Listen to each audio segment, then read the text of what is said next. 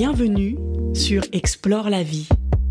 Chaque lundi, je te propose de commencer la semaine en douceur, en allant à la rencontre de ta vie intérieure. Un rendez-vous avec toi-même pour te libérer du passé et découvrir qui tu es vraiment. Chaque semaine, je te partage mes réflexions, mes découvertes, mes astuces pour t'aider à cheminer plus sereinement sur ton chemin de vie. Mon nom est Marie Duval. Bienvenue sur Explore la vie.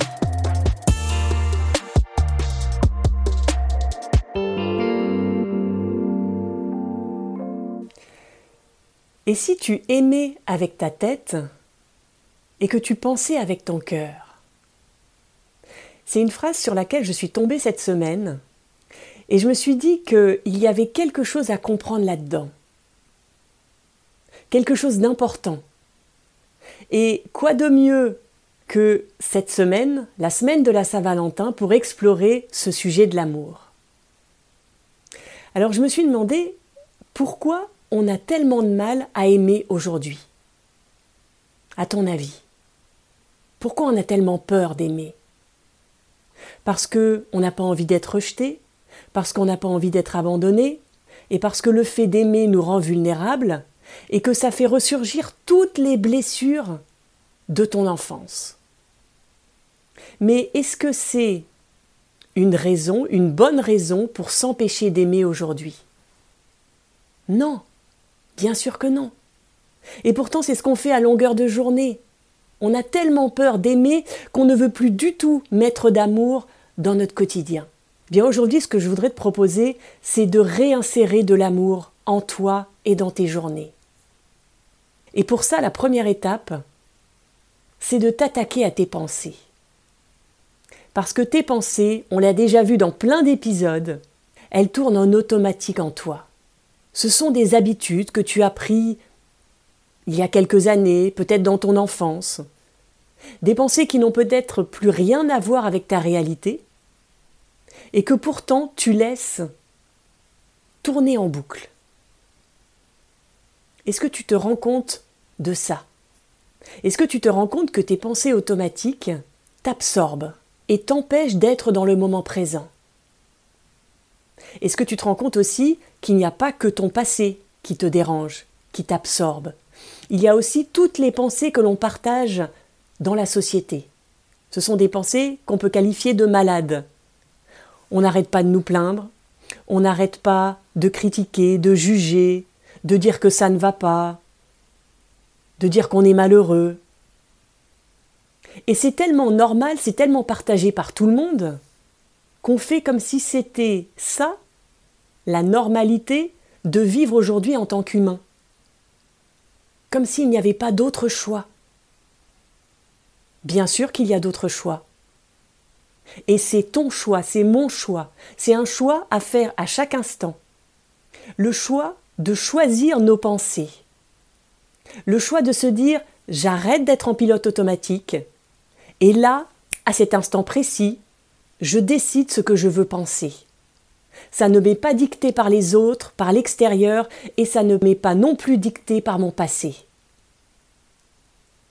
J'arrête de me faire trimballer par les deux extrêmes. Je reprends le contrôle et c'est moi qui décide. Et ça me fait penser à ça, la première partie de la phrase. Aimer avec ta tête. C'est de prendre cette décision. C'est de reprogrammer tes pensées. Les pensées, c'est exactement comme un logiciel. Il faut régulièrement les mettre à jour. Est-ce que tu as le logiciel de tes pensées 1970 ou est-ce que tu as celui de 2024 est-ce que tu as fait ta mise à jour? Est-ce que tes pensées reflètent réellement ce que tu penses aujourd'hui? Est-ce qu'elles reflètent ton niveau de confiance? Est-ce qu'elles reflètent la personne que tu es aujourd'hui? Ou est-ce que tu te laisses encore absorber par des pensées qui n'ont rien à voir avec ta réalité mais auxquelles tu crois, par habitude? Aimer avec ta tête, ça veut dire quoi? Ça veut dire remettre de l'amour, bien évidemment, mais aussi remettre de l'espace, de la lumière, des pensées positives. à l'intérieur de tout ce discours que tu te dis à longueur de journée. C'est décider que c'est toi, dorénavant, qui va décider de ce que tu veux penser et donc de ce que tu veux ressentir, quoi qu'il se passe autour de toi. Tu ne te laisses pas influencer par les autres, par l'extérieur, si tu ne le décides pas. Si tu ne laisses pas le pouvoir à l'extérieur, rien ne va pouvoir te perturber. Par exemple, quand tu es face à quelqu'un qui est agressif ou qui est négatif, on dit toujours qu'il y a trois solutions. L'agression, tu attaques toi aussi, tu deviens agressif, ça veut dire que tu te mets dans la même énergie que l'autre, et donc tu réagis. Tu ne choisis pas du tout l'énergie que tu veux dégager. Ensuite, tu peux décider de te figer, L'autre est tellement agressif que tu te fiches, tu as peur. Et puis la troisième solution, c'est la fuite.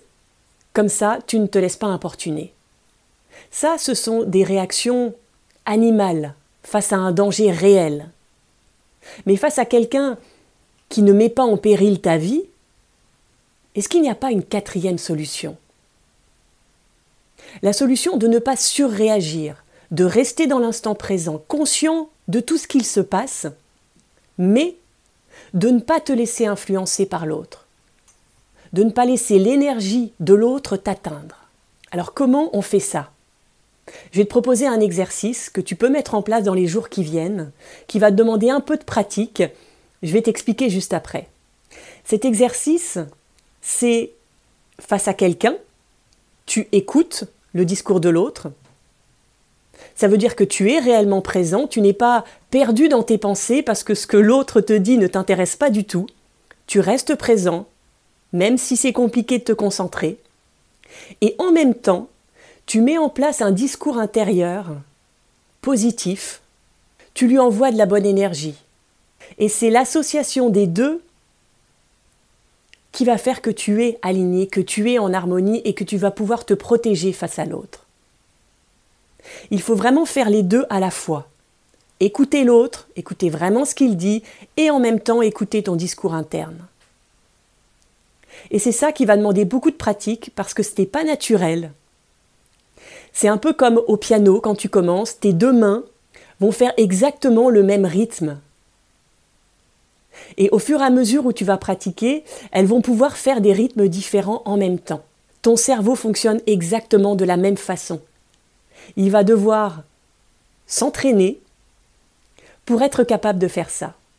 Et tu vas voir qu'en faisant ça, ça va créer comme une distance entre l'énergie de l'autre et toi, entre les mots de l'autre et toi.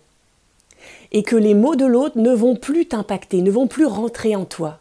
C'est comme si ton discours intérieur était comme une protection, une barrière face à l'autre. Mais ce qui est génial, c'est que l'échange avec l'autre continue, parce que tu l'écoutes, et qu'en même temps tu lui envoies du positif, mais que son négatif à lui ne revient pas vers toi. Alors j'espère que c'est clair ce que je raconte, parce que c'est un petit peu euh, peut-être tiré par les cheveux. J'ai pratiqué, ça fait deux semaines que je pratique, deux semaines que je vois les bénéfices, que je me rends compte que j'ai plus confiance en moi, que je me rends compte que je suis moins impactée par l'autre, que je crée des liens beaucoup plus riches, beaucoup plus profonds, que je prends plaisir à échanger avec les autres, puisque je leur apporte quelque chose silencieusement. Et puis, que je me remplis d'amour. Mes pensées sont beaucoup plus ouvertes. Il y a beaucoup plus d'espace. Je ne suis pas que dans le jugement que dans la critique, que en train de me dire ça ne m'intéresse pas ce qu'il me dit. Et donc je suis plus en harmonie, plus alignée et plus équilibrée. De faire ce petit exercice régulièrement dans tes journées, de t'en souvenir, ça va te permettre de ne pas attendre de l'extérieur, de ne pas attendre que les gens te prêtent de l'intérêt, par exemple, que les gens t'aiment, que les gens te montre ta valeur. Ça va te permettre de te rendre compte que ça vient de l'intérieur de toi. que c'est toi qui décides le type de pensée que tu veux avoir, que c'est toi qui es capable de reprogrammer tes pensées, que c'est toi qui es capable d'entretenir ton énergie. Et que oui, tu peux ouvrir aux autres une petite porte, une petite vision sur la lumière que tu es, mais sans leur donner l'autorisation et le pouvoir d'éteindre ta lumière. Tu peux faire le premier pas, tu peux envoyer de la lumière, tu peux ouvrir ton cœur, en ayant la certitude qu'il n'y a que toi qui a accès au foyer de ta flamme. Il n'y a que toi qui peux soit la laisser s'éteindre, parce que tu ne fais rien, parce que tu es en pilote automatique, soit l'alimenter en ajoutant de l'amour, en ajoutant de la lumière, en ajoutant de la légèreté, de la joie dans tes journées. Voilà pour la première partie de la citation. Et puis, une fois que tu as fait ça, une fois que tu as mis de la lumière dans tes pensées, de l'amour également, la deuxième étape, c'est de penser avec ton cœur. Parce que seul ton cœur sait ce dont tu as besoin. Il ne connaît que la vérité, il ne ment pas. Contrairement à ton mental qui, lui, est biaisé par ton ego, qui, lui, joue un personnage, un personnage qui n'est pas forcément toi. On l'a déjà vu également dans un épisode. Alors, de prendre tes décisions, de réfléchir avec ton cœur, ça va te permettre d'être plus aligné avec toi, de prendre des décisions avec plus de passion, d'être plus en phase avec toi, de répondre à tes besoins et de construire peu à peu la vie qui t'inspire. Mais, pour éviter que tu sois débordé par les émotions de ton cœur, le mental, lui, va être également utile. Et c'est l'association des deux qui va faire que tu vas pouvoir te transformer et construire cette vie qui t'inspire. Ton mental va permettre de réaliser les rêves de ton cœur, de les mettre en forme, de les organiser, de les structurer, d'identifier les risques. Donc c'est vraiment la base, c'est ton cœur, c'est pour ça pense avec ton cœur, mais de la passion, ressens ce que tu veux vraiment, mais n'oublie pas qu'à un moment donné, ton mental doit faire partie de l'association pour réaliser tout ça. Et cette phrase, en fait, je trouve mixte un peu tout. C'est-à-dire que dans tes pensées, il va falloir remonter ton cœur, et dans ton cœur, il va falloir faire redescendre tes pensées. Et c'est ce qui apporte la structure.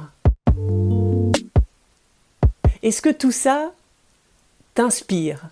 Est-ce que la façon dont j'ai interprété cette phrase te semble pertinente Ou bien est-ce que tu as une autre interprétation? Et dans ce cas, mets-la en commentaire parce que moi, ça va m'aider à cheminer et puis on va pouvoir échanger sur le sujet. Et pour terminer, comme souvent, quand on explore un sujet, on a nos petites antennes qui sont euh, ouvertes à tout et qui captent des messages. Et la semaine dernière, je suis tombée sur un post Instagram qui parlait exactement de ça. C'était un dessin humoristique de Mafalda qui disait L'idéal, ce serait d'avoir le cœur dans la tête et le cerveau dans la poitrine. Comme ça, nous pourrions penser avec amour et aimer avec sagesse. C'est exactement ça. C'est exactement ce que je te souhaite pour cette semaine.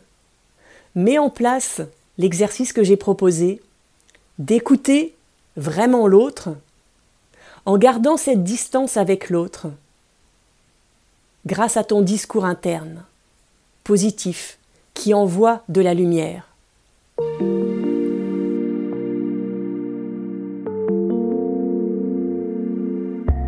J'espère que cet épisode t'a éclairé et que tu repars avec quelques pépites pour transformer ta vie.